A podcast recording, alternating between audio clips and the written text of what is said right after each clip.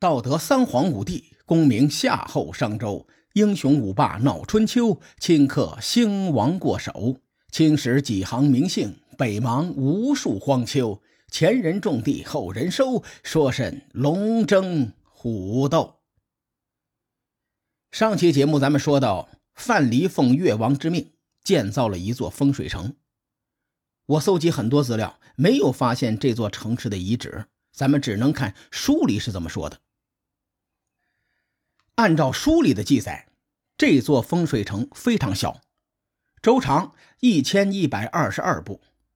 春秋时代一步六尺，折合下来一米多。这座城池边长也就几百米，还没现在居民小区大。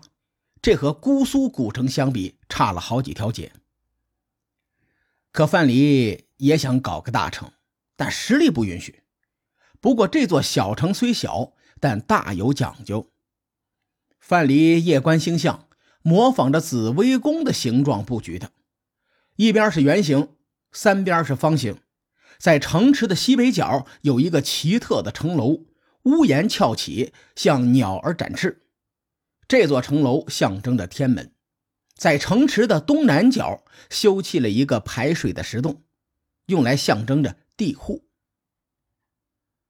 按照古代传说，天有门，地有户，天门在西北，地户在东南。古人很早就发现中华大地西北高、东南低的地势特点，这在很多神话传说中也有体现。比如，水神共工怒触不周山，从此。天倾西北，地陷东南。这座风水城，天门在西北，地户在东南，就符合天道。除此之外，城池四通八达，象征八面来风。这座城池有三个特点，我和大伙说说。第一点，范蠡在修筑城池外墙时，特地在西北角留下缺口。第二，越王的王座是朝北的。也就是勾践坐南朝北。第三点是城内的布局左右易位，本应该在东面的建筑被放到了西边，原先西面的建筑放到了东边。越人对外说，这城池怪异之处是为了表达越国向吴国的臣服。越王勾践面北而坐，意味着自己的性命交给吴国支配。这是对外的说辞。实际上，城池相当于阵法，里面的建筑左右颠倒以后，用意便完全相反。越王和范蠡的真正意图是要攻取吴国。结果，城池修建好后，有一座怪山飞来了。这座山有名字，据说是琅琊东吴海中山。这山是一夜飞来的，越国百姓很奇怪，就叫它怪山。范蠡看见后很高兴，他对越王说：“我建造的这座都城大概是顺应天意了，因此昆仑仙山之景才会出现。”越王不相信，别扯了，咱们偏居一隅，是个鸟不拉屎的地方，昆仑仙山怎么会出现在这里呢？范蠡又说：“大王，您只看到了表面，没看到内在。”我建造的城池顺应天门之乡，迎合大地之源，同时还具备山岳气象，所以才会出现昆仑仙山之景。这意味着越国要称霸了。书上关于怪山的记载，咱不能不信，也不能全信。我们从科学的角度分析，这事儿也不是不可能发生。当时越国主要的活动范围在浙江。浙江宁波有一座著名的海岛，叫做舟山岛。如果刚好发生海市蜃楼的现象，在越国境内看到舟山的海市蜃楼也是有可能的。这事儿无从考证，咱们继续往下说。越王想报仇都想疯了，他夜以继日拼命工作，眼睛困了就用潦草来刺激，潦草。也就是咱们常说的水葫芦，他脚冷了就用水泡，冬天常常抱着冰，夏天手里捧着个火盆，把苦胆悬在房门上，进出时都要尝一尝。越王用变态的自虐来磨练意志，可惜物质决定意识，吴国太强大了，越国的意志再坚强也改变不了事实。因此，在这段时间里，越王勾践很郁闷，他经常半夜里偷偷抹眼泪抹完眼泪又仰天长啸：“我啥时候能报仇啊？”越王思来想去，觉得还是要从吴王夫差身上下手。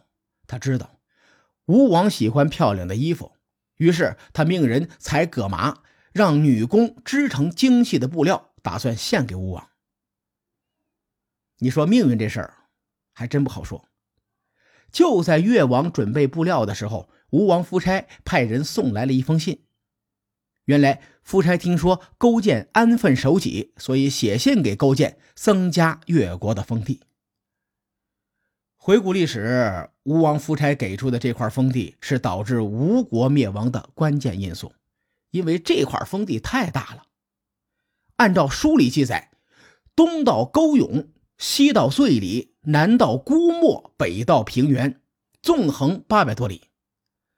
这些耕地是百里之地的六十多倍，养活百八十万人口没问题。越国人口基数一上来，兵源就有了，这事儿就搞大了。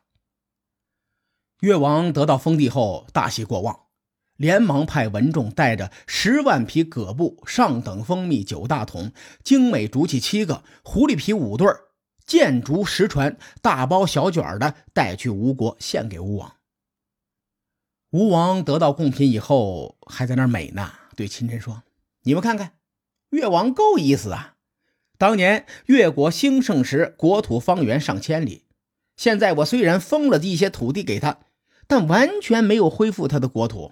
而且他们越国地处偏远，没什么宝贝儿。现在他拿出这么多贡品作为答谢，说明越王谨记寡人的恩德。就连伍子胥也被麻痹了。”他看到那些寒酸的物品，心里那颗悬着的心总算是放下了。伍子胥回来对侍奉他的人说：“虽说大王将勾践放了，但那地方是虎豹横行、杂草丛生的荒野，他也不能闹妖了。”吴王夫差得到贡品后，又增加了越国的封地，越国上下大喜过望。越王得到革命的本钱，也就有了干劲儿。他在朝廷内修养德行，在朝廷外施行教化，并且放宽了刑法，减少了赋税。很快，越国人民殷实富足，十分拥戴越王勾践，愿意为他穿上铠甲，上阵杀敌。于是，越王召集群臣商量说：“过去越国惨败，我沦为囚犯。”成为天下的笑柄。如今我念念不忘报复吴国，但没有想好对付吴国的计策谋略，希望大家多多指教。有个叫福同的大夫说：“吴军和楚国有血海深仇，并且他们正在和晋齐两国争强。大王，您最好能和晋齐两国交好。”暗中与楚国结成联盟，同时还要小心的侍奉吴国。以吴王夫差的心性，这小子凶猛骄横，又自高自大，他一定会轻视诸侯各国，而欺负邻国，肯定会惹出众怒。等他们打得不可开交以后，我们再趁机出兵攻打吴国。范蠡很赞同，嗯。是这么个理儿。吴王夫差一贯作威作福，喜欢对天下发号施令，却不知道自己的威望不足以服众。